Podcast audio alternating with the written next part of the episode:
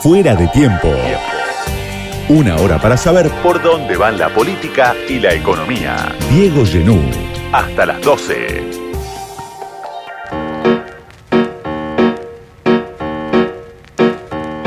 Paula Valmedina es socióloga, investigadora del CONICET, docente de la UNSAM, vicepresidenta del CELS y además ahora candidata a vicepresidenta del Frente Patria Grande dentro de Unión por la Patria en la fórmula con Juan Grabois. Gracias Paula por venir esta noche afuera de tiempo. Hola Diego, ¿cómo estás? Gracias por la invitación. Bueno, muy contento de tenerte acá. Faltan pocos días ya para las pasos. La primera pregunta personal sería ¿por qué te decidiste a ser candidata? Vos sos alguien que tenés un compromiso con la política, sos investigadora, tenés además un foco en tu investigación que tiene que ver con los sectores populares, con los movimientos sociales, el sindicalismo, pero de ahí a ser candidata a vicepresidenta hay un salto y te quiero preguntar por qué te decidiste a darlo. Sí, sí, hay un gran salto a mi gusto. Eh, pero bueno, fue una decisión este, vertiginosa, podríamos decir, en primer término, pero de la que no me arrepiento, al contrario, eh, que tiene que ver básicamente con el recorrido que yo hice desde la sociología. Yo vengo, como por ahí vos sabés, de una familia muy política, muy politizada, con muchos integrantes de la familia en lugares bastante importantes de decisión. Casi te diría que mi lugar de resguardo de tanta exposición fue más bien la cuestión académica, incluso cierto complejo con eh, no aprovechar ni el apellido ni los cargos políticos que ocuparon mis familiares. Casi que por eso hice una corrida total a lo académico y sus acreditaciones, muy posiblemente, diría una psicóloga, me imagino. Este... Como que eras alguien que eh, iba a contramano un poco de la tradición familiar de tanta exposición. Sí, total. prefiero, creo aún hoy, esos lugares pero, pero también es cierto que yo hacía muchos años que venía muy de cerca laburando la hoja de ruta de la organización popular, en especial de la economía popular, ¿no? Eso que se llama economía popular. Y además eh, muy directamente en lo que fue la elaboración de los programas de buen gobierno, ¿no? Que fue como el primer paso, si se quiere, para pensar lo político dentro de lo social, eh, que fue esa experiencia de Juan para que cuando ganó Alberto algunos referentes y referentas, en especial fueron mujeres, se incorporaran a algunos cargos de gobierno. Entonces estaba, la verdad que estaba también muy directamente vinculada con esa experiencia y tenía mucho vínculo con los militantes y referentes de ese espacio y también con Juan Grabois a partir de eso. Entonces cuando él me llamó y me pidió que lo acompañe, eh, tuve dos momentos. Uno que dije no, porque yo, y un segundo momento que dije yo no puedo dejar de acompañar esto porque creo profundamente en esto y creo en ese punto que Juan Grabois sintetiza, ¿viste? Yo digo, es una síntesis de un proceso que si se quiere tiene una trayectoria muy larga, que a mí me gusta fecharlo en general porque me parece que es justo en 1981 con las tomas de tierra de Quilmes y de Almirante Brown esa, esas 20.000 personas, ¿no? Y yo a veces digo, imaginemos eso visualmente, ¿no? Para tener como un sentido. Sí, leí que contabas sobre eso en una entrevista de la revista Crisis y recordabas las personalidades que estuvieron involucradas en ese momento. Sí. Eh, desde Pérez Esquivel hasta De Genaro. Exacto. Y muchos otros dirigentes. Saadi, Ubaldini, por supuesto. Decir un un, arco político muy extenso que me parece que identificó muy bien también eh, la importancia de hacerse presentes en ese momento. Hoy sería buenísimo que pudiéramos pensar la importancia de armar también un gran frente transversal, ¿no? Social y político. Pero bueno, la vertiginosidad de los hechos no lo ha hecho posible. ¿Qué es lo que se define en esta interna de, en estas primarias de Unión por la Patria, no? Eh, la candidatura de Grabois se, sabe, bueno, primero estaba un poco lanzado, después se suponía lo de Guado, que iba a ser candidato, en ese caso Grabois. Bueno, finalmente está Juan Grabois con voz eh, en la fórmula frente a Massa y Rossi. Eh, dos tradiciones distintas, obviamente, mm. dos generaciones, si querés, también distintas. Eh, pero ¿qué pensás que se define para el votante histórico del kirchnerismo, para el votante de Unión por la Patria, para los sectores que se pueden sentir interpelados, digamos, por las dos candidaturas? ¿Qué es lo que está en juego? Hay algo que suele decir nuestro espacio, esta fórmula, que es, bueno, pertenencia a una generación y programa. Y pertenece a una generación no tanto por la diferencia de edad con masa, ¿no? que obviamente no es muy significativa, sino por la subjetividad política en la que fuimos, fuimos construidos en función de ciertos acontecimientos. Algo de eso que dice Cristina creo que está muy bien, aunque nosotros lo decimos de una manera diferente. Haciendo generación, Cristina dice los hijos de la generación diezmada, hay una pertenencia, me parece a mí, en esos duelos y en esos miedos que en los que transcurrieron la infancia de muchos, no de todos. Juan nació en democracia, de hecho. Pero bueno, estamos vinculados eh, afectivamente y hay algo para mí que es un poco indestructible, ¿no? Me pasa cuando leo la historia de Guado, yo qué sé. Algo de eso hay. Y después es por el en, en la vereda enfrente de Massa en el sentido de que es estar siempre en el lado de las luchas y de la organización popular, tanto en la universidad como en los barrios, como en los territorios. Bueno, eso me parece que es lo que expresa muy fuertemente una generación que después también se sumó al kirchnerismo con mucho entusiasmo y fue parte de la lucha contra las patronales del campo y después de ese momento con la muerte de Néstor del Fuerza a Todos, bueno, hay y después del movimiento feminista, es decir, hay hay ahí algo que no, igual no es acumulativo, no es lineal, no es sencilla la articulación de todas esas historias, memorias y luchas, y es parte de una construcción, ¿no? Como que en algunos momentos eso se ordena y produce puede producir mucha fuerza y en otros momentos aparece todo fragmentado. Pero en principio ahí me parece que hay una gran diferencia de generación. La otra es el programa. Viste, eh, Juan él realmente insistió en que es necesario volver a recuperar la idea de un programa, que la tuvo el peronismo de sus inicios. Yo siempre cuento ahora en las reuniones políticas, eh, porque Juan me pidió en su momento cuando elaboramos los programas de buen gobierno, hablemos de los planes quinquenales. Y entonces recupero una experiencia que es la del segundo plan quinquenal de Perón, que además invito a una muestra impresionante que hay en el CCK en este momento sobre eso y es casi loco porque de golpe hay mucha gente desempolvando la memoria ¿no? de esa época. Y es que Perón gana las elecciones en 1951. Sí. Con un enorme, no sé, 60% de los votos. Eh, había habido una intentona de golpe militar con Benjamín Menéndez. Evita se moría, la crisis económica estaba instalada. Bueno, cualquier candidato de nuestro tiempo estaría corrido a la derecha, sería poco, ¿no? Estaría.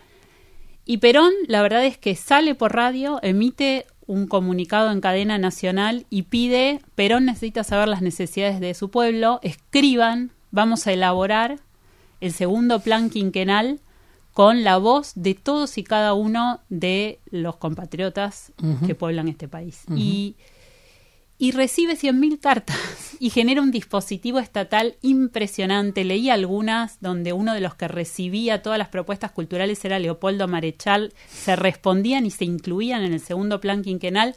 Y el primer plan, plan quinquenal se había cumplido en un 90%. Entonces, cada uno que escribía, escribía con la certeza de que su voz iba a ser parte de esa segunda elaboración. Entonces, bueno, ese proceso de la participación al poder, digamos que fue despampanante, fue un momento muy crítico, si se quiere.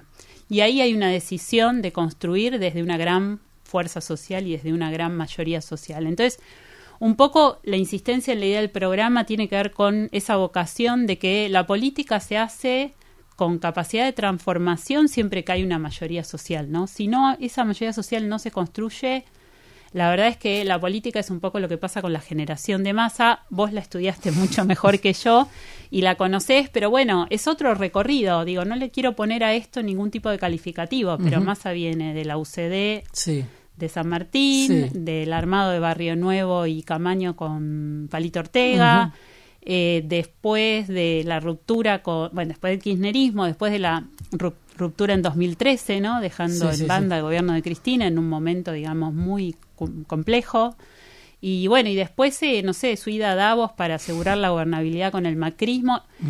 Y después el regreso este kirchnerismo y ahora este el principal abanderado del Fondo Monetario Internacional. Bueno, ese es el recorrido. Son dos son dos generaciones en ese sentido, ¿no? Muy diferentes. Sí. Ahora, vos decías eh, también en alguna entrevista, si uno mira la dirigencia de la Cámpora, si uno mira a Kisilov, a Guado, incluso a Máximo Kirchner, y lo ve a Massa, claro, es el elemento disonante, ¿no? Mm. Eh, por todo este recorrido tan eh, zigzagueante, y uno diría, por qué, eh, pese a esa disonancia que expresa, la cúpula de lo que era el Frente de Todos decide eh, elegirlo como el candidato principal, por lo menos se cierra, ¿no? Se baja Aguado, se baja Scioli, queda como el candidato principal. ¿Y qué implica, digamos, esa opción, ¿no? Eh, para el kirchnerismo también, para el, para el Frente de Todos, pese a que Massa es la figura disonante que no tiene que ver con, con mucho del recorrido de los últimos 20 años del kirchnerismo, se decide ir detrás de él como candidato de consenso prácticamente y después aparece Grabois, pero se cierra Massa como si fuera el único candidato. Digo, e-, esa opción, eh, pese a que se trata de, alguien que no tiene que ver con, la tradición del kirchnerismo, ¿qué, ¿qué implica en términos políticos para vos? La opción, ¿no? No el recorrido de Massa, sino la opción de Cristina, la opción de Máximo, la opción de Alberto.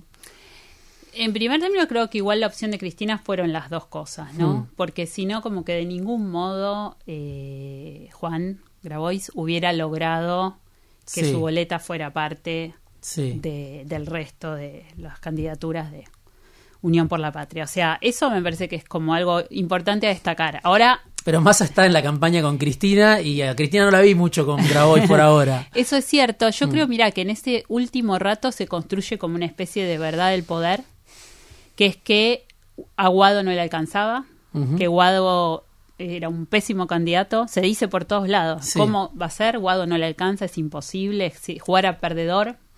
Yo creo que esa fue una verdad del poder. Yo creo que realmente, realmente a Massa no, no le alcanza, porque es, el, es el candidato del ajuste, es el candidato del ajuste económico. Si miramos las cifras están todas peores, las de pobreza, las de pérdida del de capacidad adquisitiva de los salarios, el ajuste en sectores eh, vitales, digamos, del gasto social. Con lo cual, eh, nada, me parece que lo que hay es un proceso de imposición de ciertos factores de poder al interior del peronismo y que, bueno, y que esa es la resultante de la de las dos fórmulas que hay hoy con sus pesos específicos. Otra pregunta que tiene que ver con esto, y también eh, algo que mencionabas en, la revista Crisis, vos decías, hoy Argentina atraviesa un retorno al pre-kirchnerismo, incluso al pre-peronismo. Las personas que viven del trabajo están peor, todas, registradas, no registradas, asalariadas y cuentapropistas, mujeres, jóvenes y varones. Por un lado, este cuadro, ¿no? Que obviamente es alarmante y uno dice, puede ser candidato eh, el ministro que de alguna manera tenía que resolver esta situación o este cuadro que obviamente lo, precedía, ¿no? Pero te pregunto en el mismo sentido, ¿qué responsabilidad tiene el propio kirchnerismo en ese retroceso? ¿no? Estamos ante un, vos decís, la política se entrega como un retroceso casi al preperonismo, ¿no? muy girado hacia la derecha, muy despreocupado de las necesidades sociales, de la histórica base del peronismo o del kirchnerismo, Digo, ¿hay responsabilidad? ¿Vos crees que hay responsabilidad del propio kirchnerismo en esa, en esa regresión? ¿O esto es algo que eh, tiene que ver con otros factores y el kirchnerismo aparece ahí como una fuerza pasiva o que se va agotando eh, y explica la, el empoderamiento de masa esto? Yo creo que durante los últimos años se vivió como una pelea interna muy fuerte, ¿no? Eh, de hecho, la noche de, la votación del acuerdo con el Fondo Monetario Internacional, eso quedó, me parece, como drásticamente a la vista. Eh, a mí me da la impresión que mm, el problema más serio que hoy tenemos, insisto, es que lo que se construyó fue una unidad política y no una unidad y no una mayoría social porque una unidad social sería medio imposible digo no una mayoría social.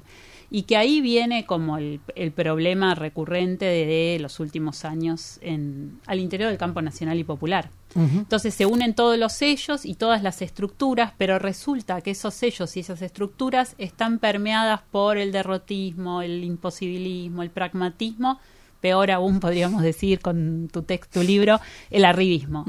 Y eso me parece que es un gran problema de este tiempo, ¿no? Entonces yo más bien eh, entiendo que la figura de Juan de algún modo viene del otro lado. Juan nunca ocupó un cargo político, o sea, tiene, no sé, 25 años de hacer eh, acción social y gremial nunca ocupó un cargo político. Entonces, casi creo, lo, siento a salvo, digamos, de esa suerte de hábitus, para decirlo en medio sociológicamente, que está instalado en quienes ocuparon cargos de gobierno, que es como pasó en el día 2. Yo siempre lo digo porque lo escuché de manera directa de muchos de los que después integraron lugares de decisión en el gobierno, no se puede hacer nada.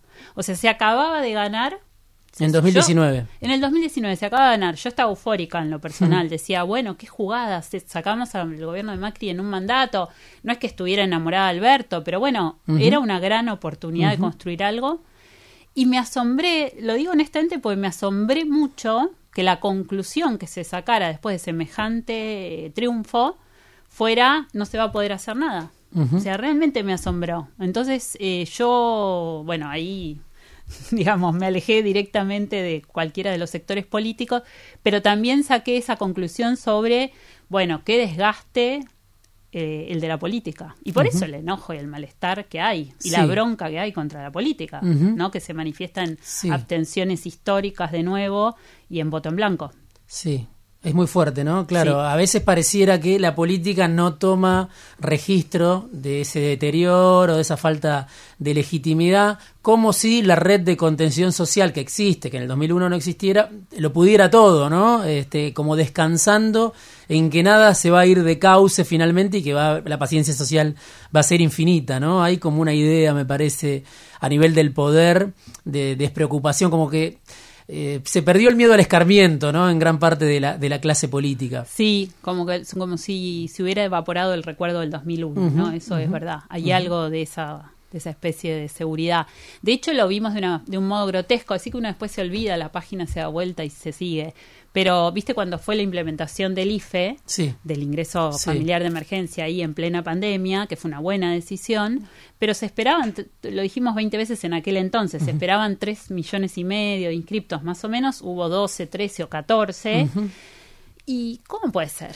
O sea, eso es que la política realmente está totalmente extrañada de lo que pasa en términos de necesidades sociales. Digo, y eso que uno llama en términos de necesidades sociales, digo, yo le pongo relatos concretos y lo veo, digamos, en el llanto de mucha gente a la que le hice entrevista, que hice laburo de campo. Es un drama social descomunal, ¿viste? Entonces, eh, nada, eso no es un decir, es como algo muy grave. Ahora, ahí volvemos también, ¿no? O sea, ahí Juan, este, cuando negocia candidaturas, logra que ingresen, por ejemplo, Nati Saracho, viste, una cartonera. Sí, la entrevistamos en este programa. Ah, bueno.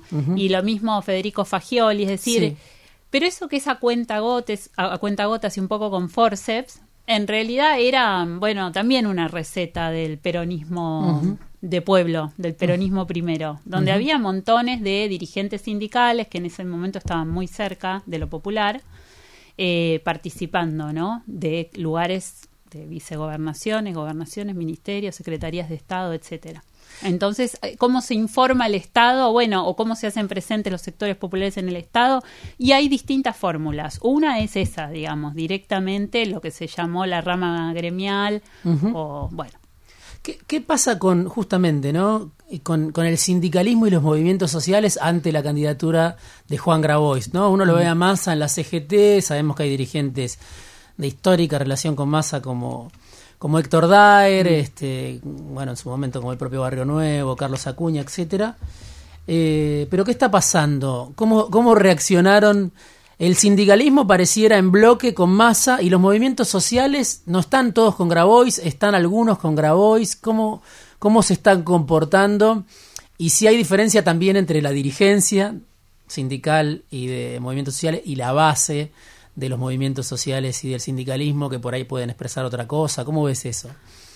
en primer término, eh, decir que eh, entre la base y las dirigencias nosotros sentimos que hay una distancia muy grande. O sea, realmente por lo bajo eh, llegan adhesiones sin parar. Eso realmente pasa así. A nivel sindical y a nivel de movimientos sociales. En los dos casos, la verdad que en los dos casos, muy notoriamente. Entonces, bueno, eso habla un poco de la falta de autonomía de los mm. sectores sindicales y de los sectores de dirigencia de los movimientos y de la dependencia respecto del Estado. Cuando decimos que la cancha está inclinada, digo, está inclinada en esos términos, en que efectivamente hay mucha necesidad de subordinarse por eh, cuestiones de supervivencia. Ahora hay una diferencia, me parece muy importante, entre los movimientos sociales y, el sindicalismo. Que los movimientos sociales, sin duda, Juan es como una especie de candidato síntesis, porque en realidad lleva en su historia la historia de los movimientos sociales. La relación es como directa y, estrecha. Entonces, ahí lo que yo creo que hay es, primero, lo vertiginoso de los acontecimientos que impidió una construcción conjunta, porque, como decía Juan, eh, fuimos nuestro propio plan B, ¿no? O sea, se esperaba la candidatura de Guado. Eso, eso desarmó, de algún modo, tan a, tan a último momento, la posibilidad de una construcción conjunta, ¿no? La hizo medio imposible. Eh, eso por un lado. Por otro lado, eh, me parece que en esa, en esa fragmentación que hubo durante el gobierno de Alberto, que está viendo durante el gobierno de Alberto, muchos movimientos empezaron a construir candidaturas en espacios, ¿no? En municipios, concejalías, eh, candidaturas a intendente.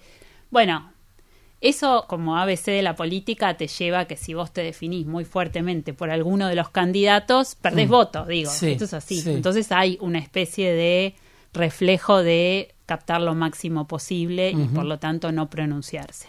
Eso no quiere decir que no haya una solidaridad muy directa desde eh, los sectores, digamos, que los movimientos representan. Eso es totalmente directo.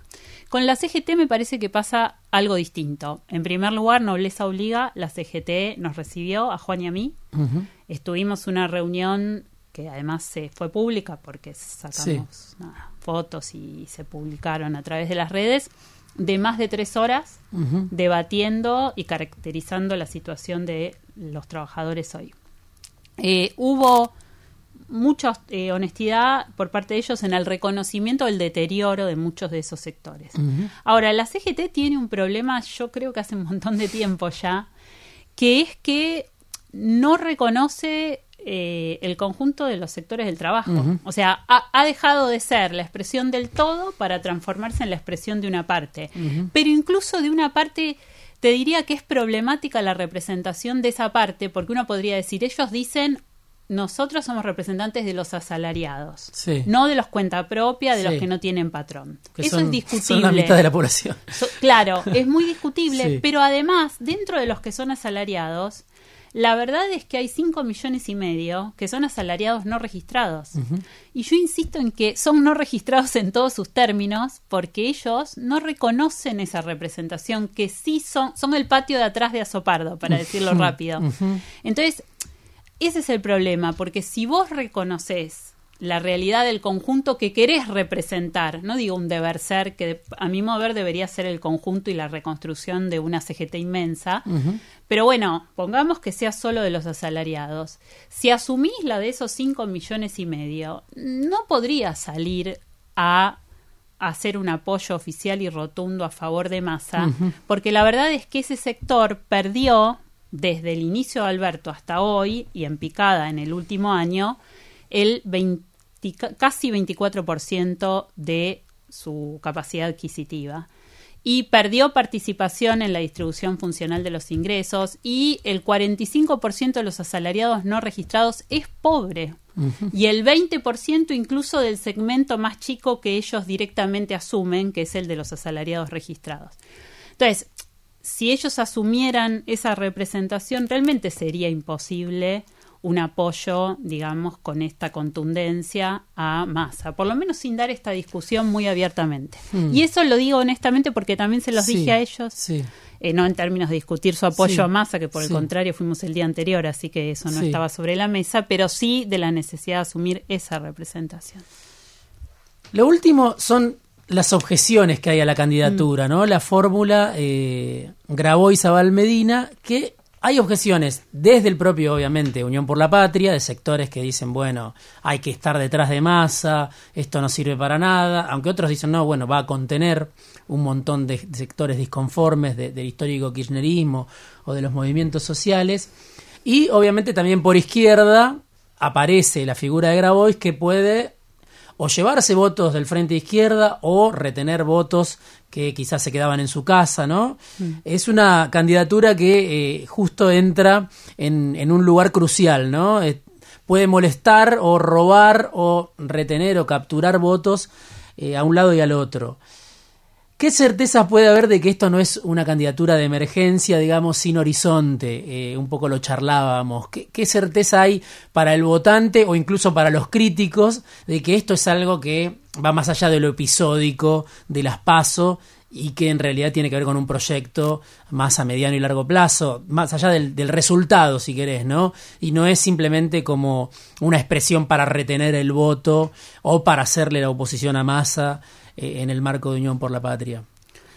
Bueno, ahí me parece que no hay nada como el testimonio de las trayectorias, ¿viste? o sea, yo creo que en realidad eso, mm, si, si Juan Grabois es una candidatura colectiva, una candidatura generación y, y demás, como veníamos diciendo, es la historia de 40, 30, según la edad de, los que se van incorporando, 20 u 8 años de lucha, digo, la de resistencia al macrismo.